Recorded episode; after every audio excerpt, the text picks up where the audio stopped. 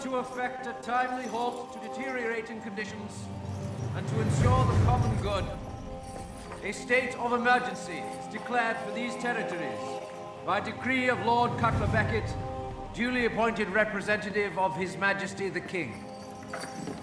By decree, according to martial law, the following statutes are temporarily amended. Right to assembly, suspended. Right to habeas corpus, suspended. Right to legal counsel, suspended. Right to verdict by a jury of peers, suspended. By decree, all persons found guilty of piracy, or aiding a person convicted of piracy, or associating with a person convicted of piracy, shall be sentenced to hang by the neck until dead.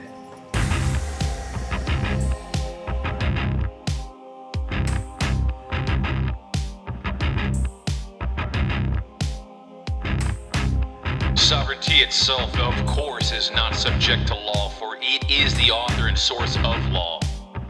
But in our system, while sovereign powers are delegated to the agencies of government, sovereignty itself remains with the people by whom and for whom all government exists and acts.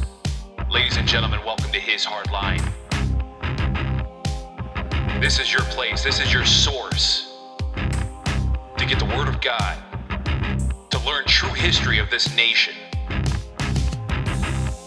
This is the place and the source where you get solutions on how to become a free people, to have the right to assemble. One nation under God, one community. The enemy has crossed that line for the last time, and we will push him back on their side. Welcome to his hard line. It's time to get our nation back, ladies and gentlemen. Let's get started.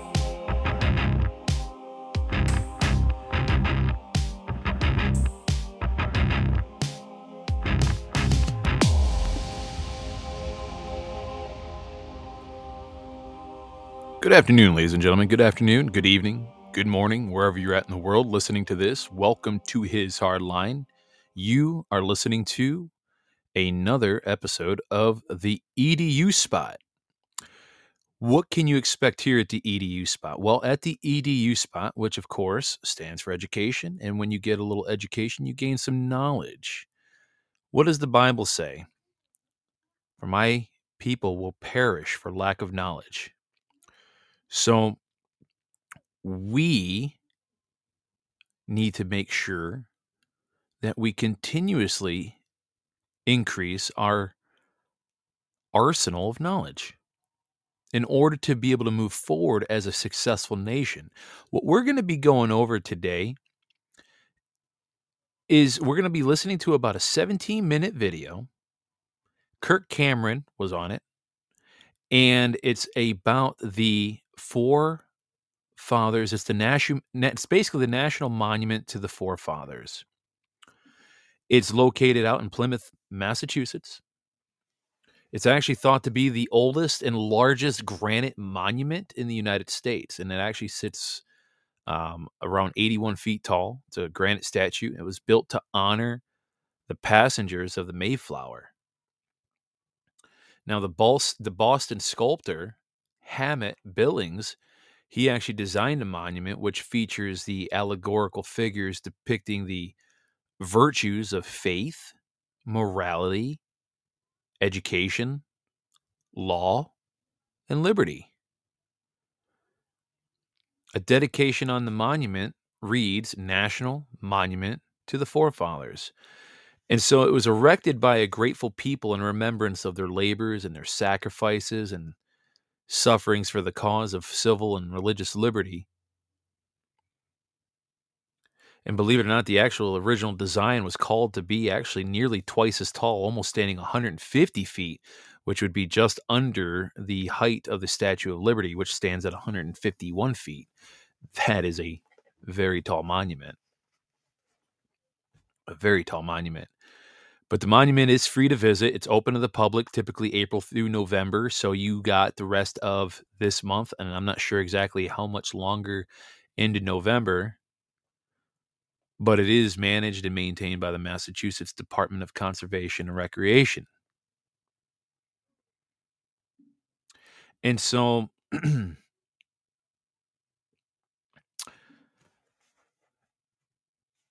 it, the it was uh, so the stone was carved in Plymouth, and it was a message of deep gratitude to God.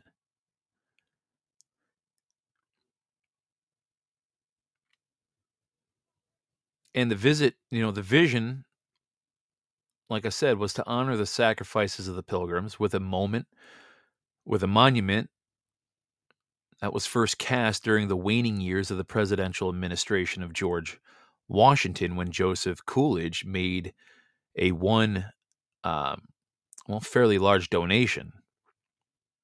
A quarter of a century later, during the Plymouth Bicentennial of 1820, the concept was revived, but it would not be for about another 30 years that the work would actually formally begin on the monument. So the National Monument to the Forefathers was officially dedicated on August 1st, 1889, after nearly a century of challenges to complete the project, including the death of key visionaries and the lead sculptor and architect, and funding problems and challenges resulting from the Civil War, and so on and so forth.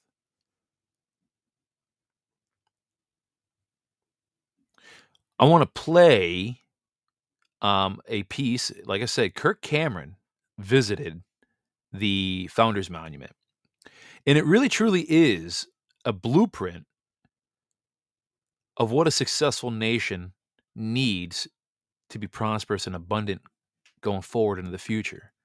Let's give this a listen and we'll talk a little bit about it before we close this out. Like I said, it's going to be a fairly short show, but a very important one. People have no idea about this monument. Let's give this a listen to because when we get involved, when people get involved with the National Assembly, when they get involved in their county and state assembly, this is almost, I don't want to say required material to go over, but it is encouraged by a lot of people to at least watch the video. It's called Monumental. If you go on YouTube and type in Monumental, Kirk Cameron, you'll you'll be able to see the video of what you're going to hear right now. I highly recommend checking it out. It's a beautiful statue.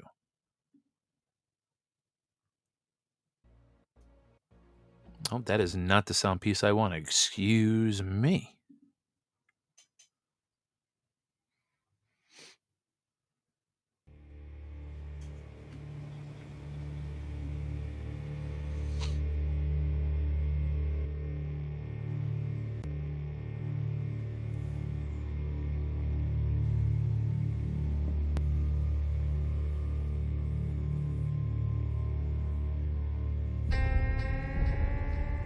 Nothing like bones to remind you of your heritage.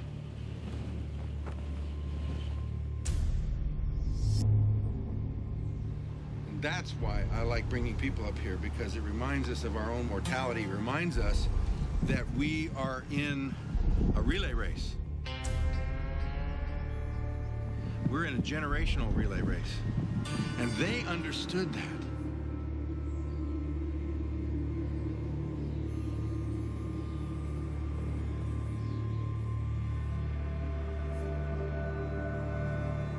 Is William Bradford's grave. That's him.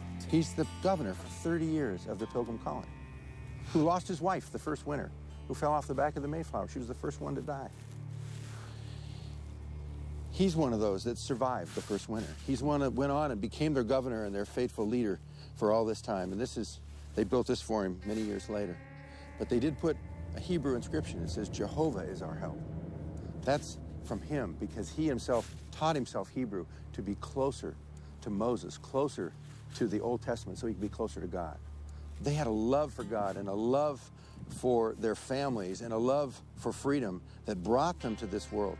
And, and, and, and William Bradford exemplifies that. I wish, I wish they had left us some kind of, of a, of a, of a, of a, of a training manual, some kind of a, a secret sauce recipe card that we could pick up and go, all right, here's what it is, here's what we do. What do we do? How do we get back to that? Now, when uh, the children of Israel going into the promised land, they crossed the Jordan River and God stood it on end and they walked across. And before the waters stopped parting, God told them to take 12 stones from the bottom of the river and put it up on the top of Mount Gilgal and make a monument. So that when your children ask, what are these stones? They will be able, you will be able to tell them this is where God parted the sea. And that's what the pilgrims left us. They left us a monument that not only gives tribute to what was accomplished here, but it gives us a specific strategy, a breakout of a blueprint of if we would ever forget what made America great, what made us free, we can go back and follow that strategy, and it's right up on a hill a half mile from here. Right here? Right here.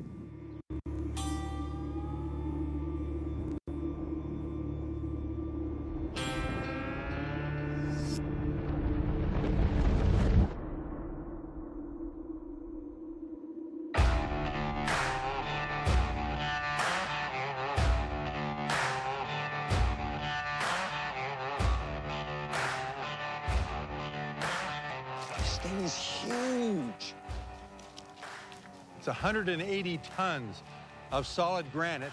It's the largest granite monument in America, and it's hidden on a hilltop overlooking Plymouth in a residential neighborhood. I've never heard of this. Hardly anybody in America knows about it, and yet the people of America put this together over a 70-year period, paid for by the Congress, paid for by the state legislature in Massachusetts, as a strategy laid out, we call it the Matrix of Liberty, that was given to us by the forefathers, by the pilgrims. And they, those 130 years ago, when they built this, wanted to leave this behind for us so that if we would ever forget how liberty is built, we would know what to do to regain it. This is how they did it. This is how they did it. Now, if, if somebody else wants to try another way, which is what's happening today in America, we're trying a thousand ways to turn America around, but this is the way it was done. This is it. The only successful strategy of liberty that has ever been carried out in the history of mankind. Well, let's walk through it. And Yeah, yeah, we're- let's we're- take this strategy apart. What does this mean? What are they trying to tell us here? Where- so where do you, where do you Well, start? her name is Faith. It says so right there. And she is pointing her finger to heaven. Why? For God is. Where God is, because her faith is in the God of the Bible, in Jesus Christ. They knew that the only faith that could bring true liberty was a faith in the one true God and his Bible. And you see a Bible there, an open Bible. It's a Geneva Bible. The pages are opened up, which meant that they read it. And as they read it, and as they had faith in God, he gave them wisdom. That's why you see the star on her forehead. She's given wisdom to know how to live in this world. And all of the rest of these statues, each one weighing almost 20 tons, is tied to faith because without faith, it falls apart. And that's the beginning of it all. Where do we go from there? From, from here, you need to go to character or morality. And you'll notice Because that's the internal liberty. that is the internal liberty, which is the beginning of all freedom.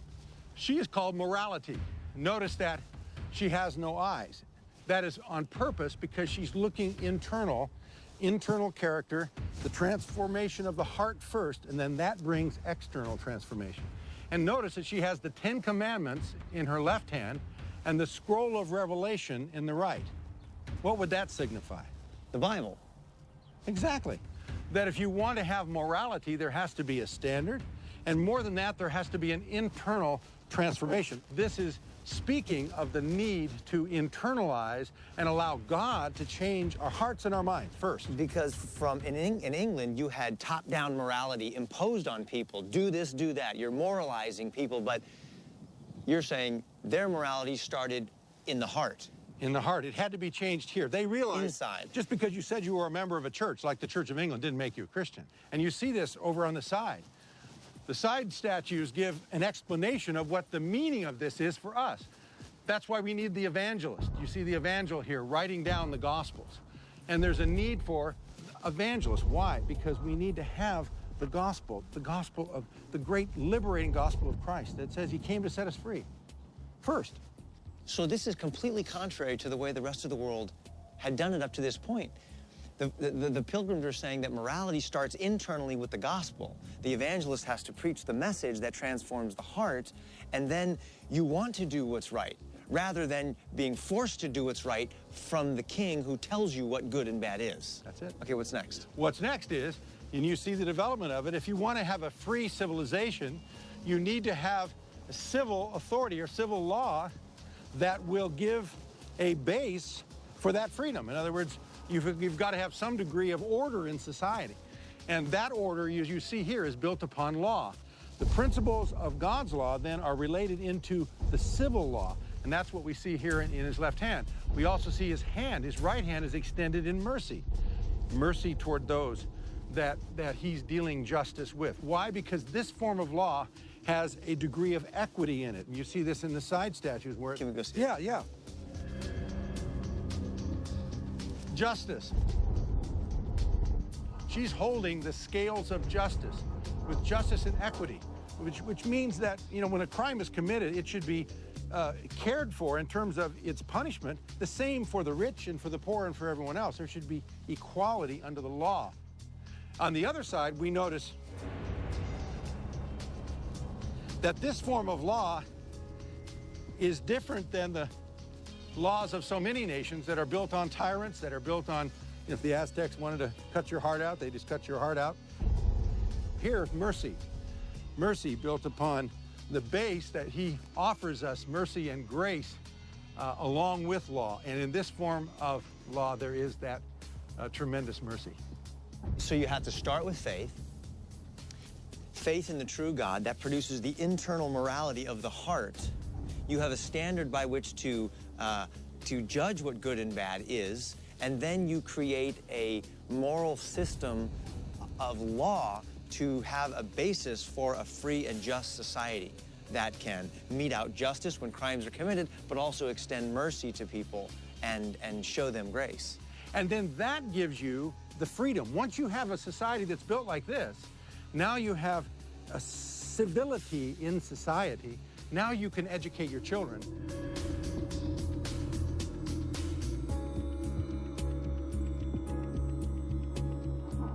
here they could train them. And you see the lady here in the statue of education, and she is opening the Word of God or the Book of Knowledge, and she has got the wreath of victory she's wearing, about a 25 year old woman. She is educating her children, and she is sitting in victory. Why is she sitting in victory? Because she has trained her children up in the way they should go and prepared them so that the next generation that came after them would know the strategy of how to carry on the truth and carry on a free civilization. Isn't that amazing? And, and what's on her side over here? Over here, you see her training her child. And she has uh, a book in her one hand, and then he has a scroll where he is writing on the other. And this is youth, trained in their youth. It was the parent's responsibility to educate. And so this would be the mother training up a child in the way he should go. You know what I think is interesting is that they had just left England and left this, this top-down government system. So when they got here, their idea of education wasn't send your kids off to a, a government school to educate them.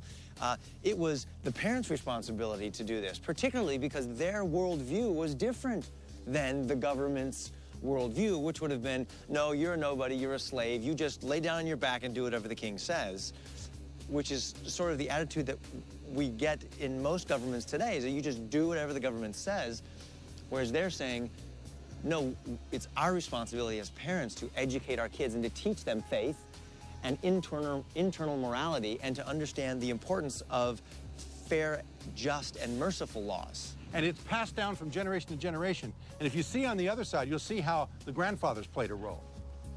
For it's not just the father. Of course, the father and the mother are the key educators. But the key is the hoary heads. Those are the older ones who also have a role because you see the guy with the beard here. He's the old guy. And what do you see his left hand pointing to? Uh, there's a book, and it looks like you've got the Ten Commandments again. Ten Commandments and an open Bible. Okay? And so he, being older and wiser, he knows the commandments, he knows the Word of God, and then he is pointing to that. And then on the other side, what do you see of him? That's the world. The world, right. So he is teaching the younger generation, both the, his daughter and his grandchildren, how the world works from a biblical perspective. And all of this leads to something, Kirk, and that's you see the strategy building from the internal to the external, to the law, to education, to pass it on to the next generation. And what are they passing on? They're passing on liberty. And this is what is the result of living out that strategy. In his name, his name is liberty.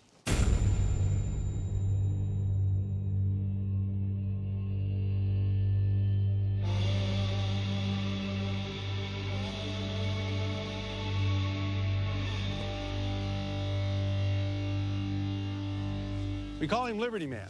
Look at this guy. He's a a liberty stud. hero. Now this guy is not a guy you want to mess with, right? And he's uh, he's seated in liberty. Okay, explain who this guy is.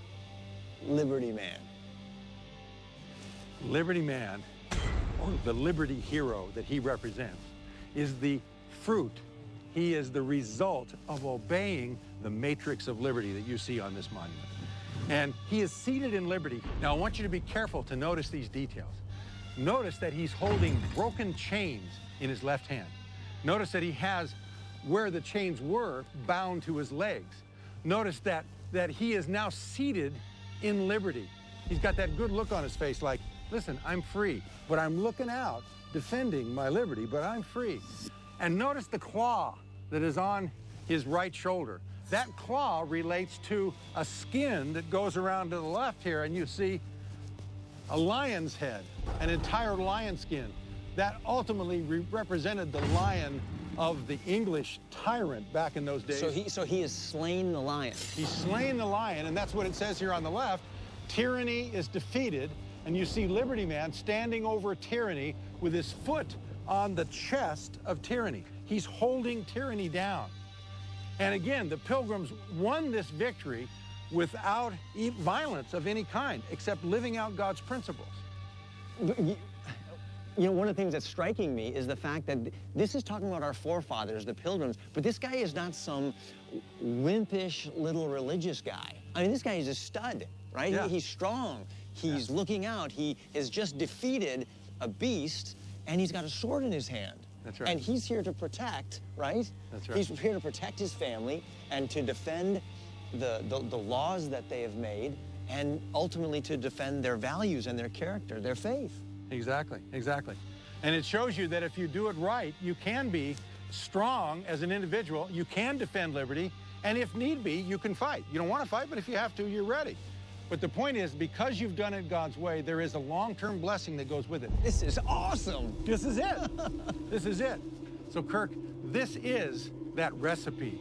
This is that that strategy, that matrix that was what built America. This is it. And if we want to try something else, yeah, people can try other things. But in the history of the world, the one strategy that has brought more liberty, more prosperity, and more joy than any other is this strategy. Why would you go anywhere else?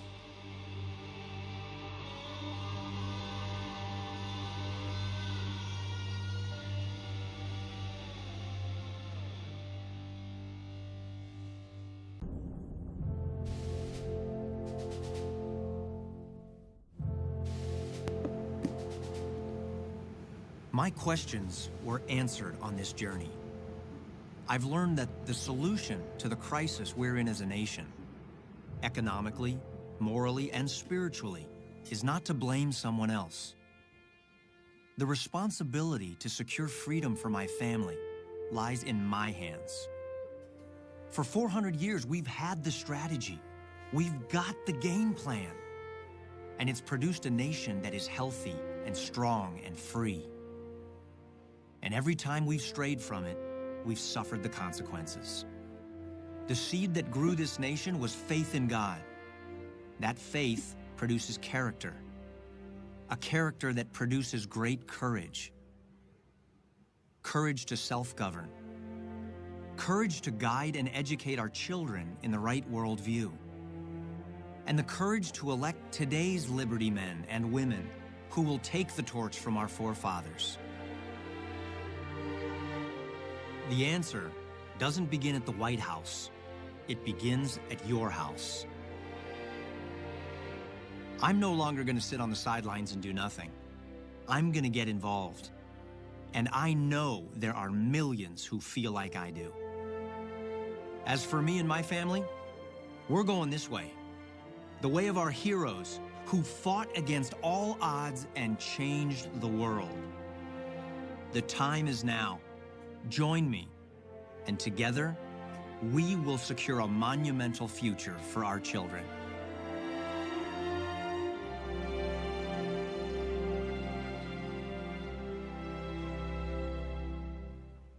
Mm. That, ladies and gentlemen, was an amazing video. You got to watch it. Now that you heard the audio only, go back, go to YouTube, and I'll put the, I'll try to find the uh, link and put it in the show notes. But go to YouTube and type in Monumental Kirk Cameron. It'll pull up. It's a great, it's a great, great video.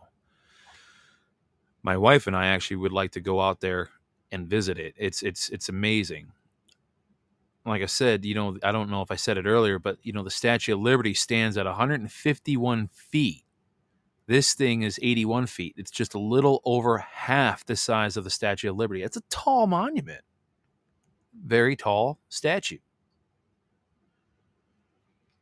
But did you hear what he was saying toward the end of the video? No longer is he going to sit on the sidelines and not do anything. It's time to get back to self governing. Why do you think the National Assembly is such a very important thing that we must have our numbers for? See, here's the thing what people don't realize we already have the power back in our hands. We, the people, already have the power. The problem is this we don't have enough numbers to yield that, you know, to wield that power.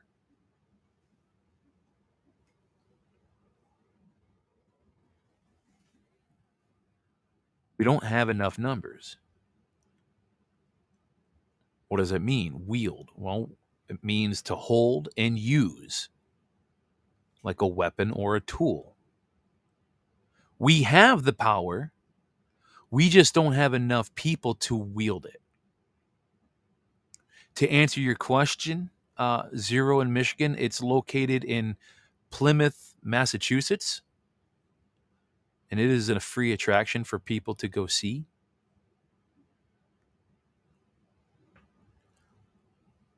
But yeah, and, and just like Paul was just saying, I like what he said. We we are awake and we must help others to remember the power that they have inside of them.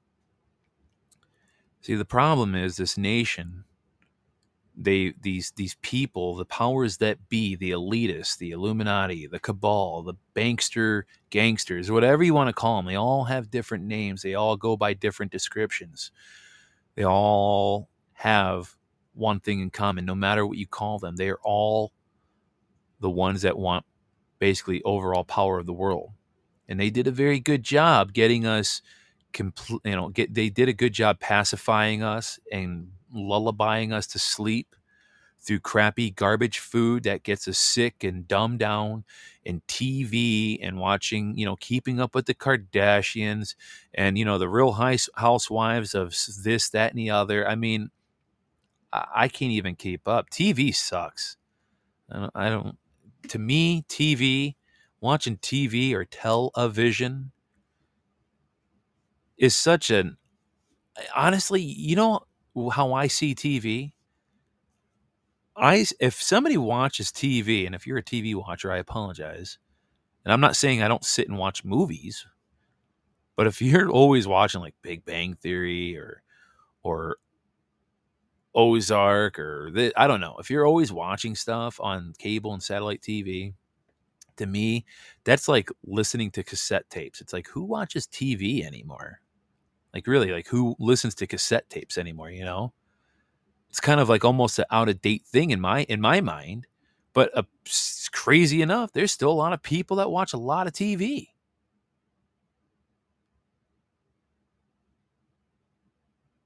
I don't uh I don't like I don't like watching TV. I absolutely hate it.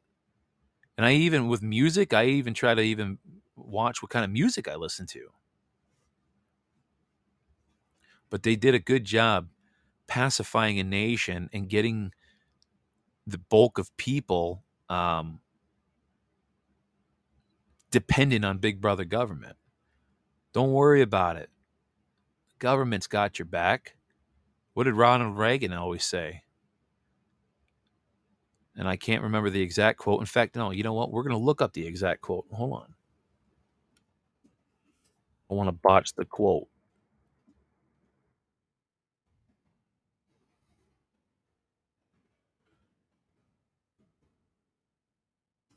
This is it. Let's see here. Government is not the solution to our problem. Government is the problem. Not that one. There was a quote that he said that if you ever have someone that says we're here, we're from the government, we're here to help, you know you're in pro, you know you're in trouble. That's what it is. Yeah, Paul. Yeah, there you go. Paul, I didn't see he he typed it in. Yeah, we're we're from the government. We're here to help. Run! They're not here to help. They're here to bring hell on you. Oh Lord Almighty, help us! But they did a good job pacifying a nation, demoralizing this nation, taking God out of the equation, making marriage an uncool thing. I mean, I, I, tell you, Paul Harvey was way ahead of his time when he talked about if I were the devil. One of these days I should play that. What an outstanding piece. If I were the devil. I think he did. He, he played that. I want to say it was back in the 60s. I wonder if I have that in my sound library here. Hold on.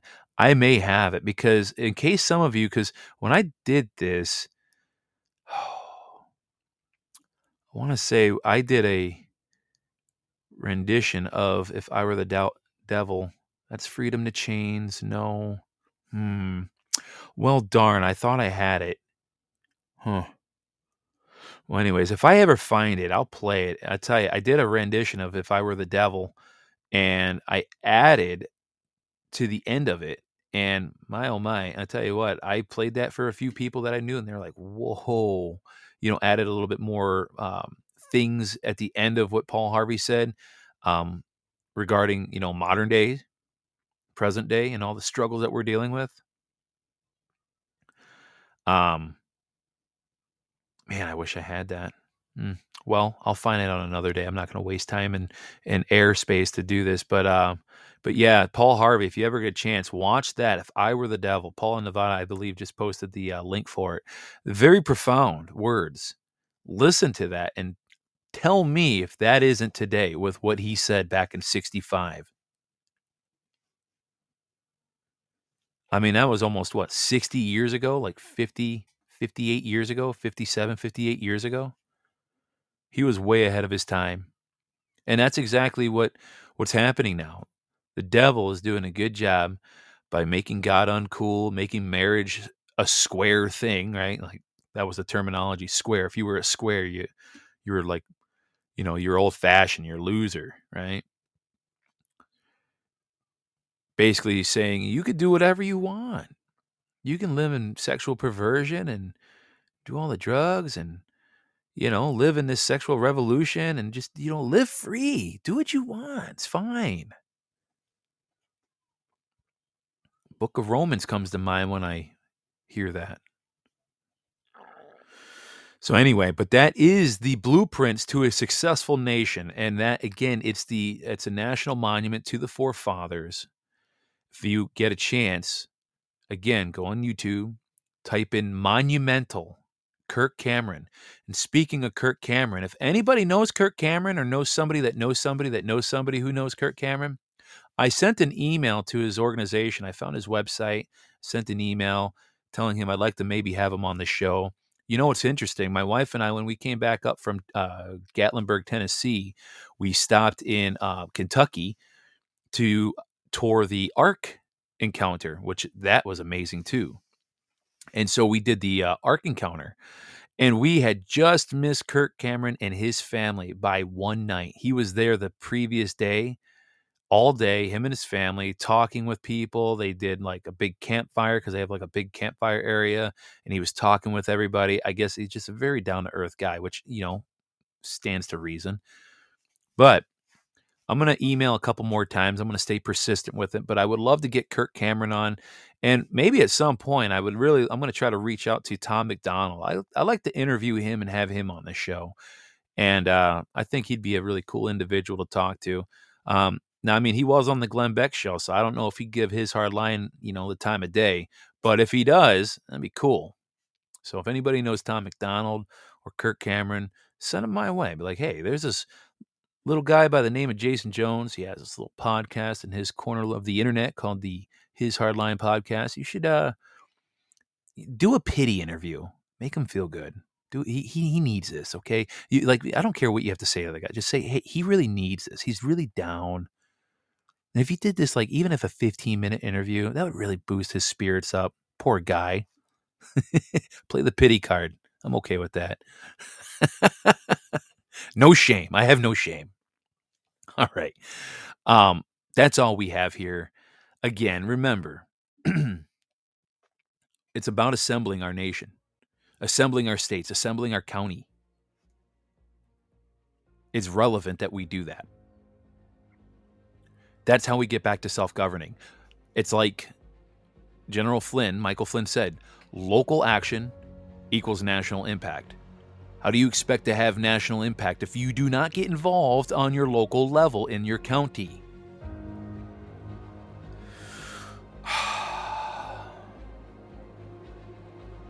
Assemble your county, folks. Assemble your state. If you live in a state that's not assembled, get 30 plus people in in a room, or I should say, committed to get in a room for about seven to eight hours.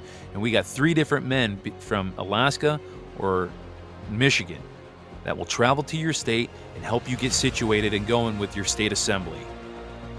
But we need letters of commitment. So here's your action items. If you're interested in joining your assembly or starting your first your state's assembly, email me at jmjdirect at gmail, excuse me, jmjdirect at protonmail.com. That's jmjdirect at protonmail.com. In the subject line, put your state. In the body of the email, your first, last name, your email, and phone number. And we'll help you out. So that's all we got. Remember, here at His Hardline, we are firm, we are steadfast, and we are uncompromising. That enemy has crossed the line way too many times and we are pushing the enemy back. How are we doing that? We do that by assembling our states to get our power up, to get our numbers up, so we can wield that power that is given to the people once again. All right, ladies and gentlemen, have a good day or night wherever you're at in the world, and God bless. Bye bye.